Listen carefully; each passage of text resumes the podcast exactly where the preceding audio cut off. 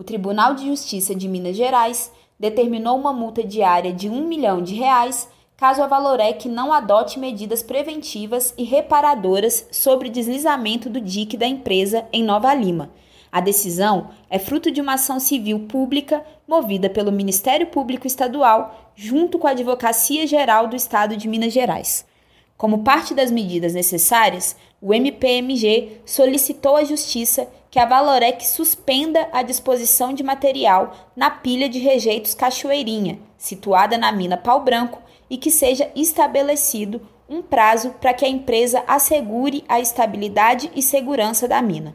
De acordo com a decisão, a empresa também deverá prestar assistência aos moradores desalojados e realizar a remoção de bens e veículos dos atingidos que foram ou poderão ser evacuados de suas casas. Além disso, a Valorec também deverá adotar medidas emergenciais para resgatar os bens culturais móveis existentes nas áreas evacuadas.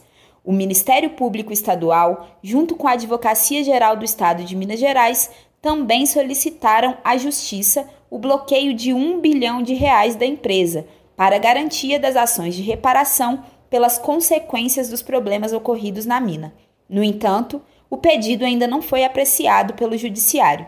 De Belo Horizonte, da Rádio Brasil de Fato, Ana Carolina Vasconcelos.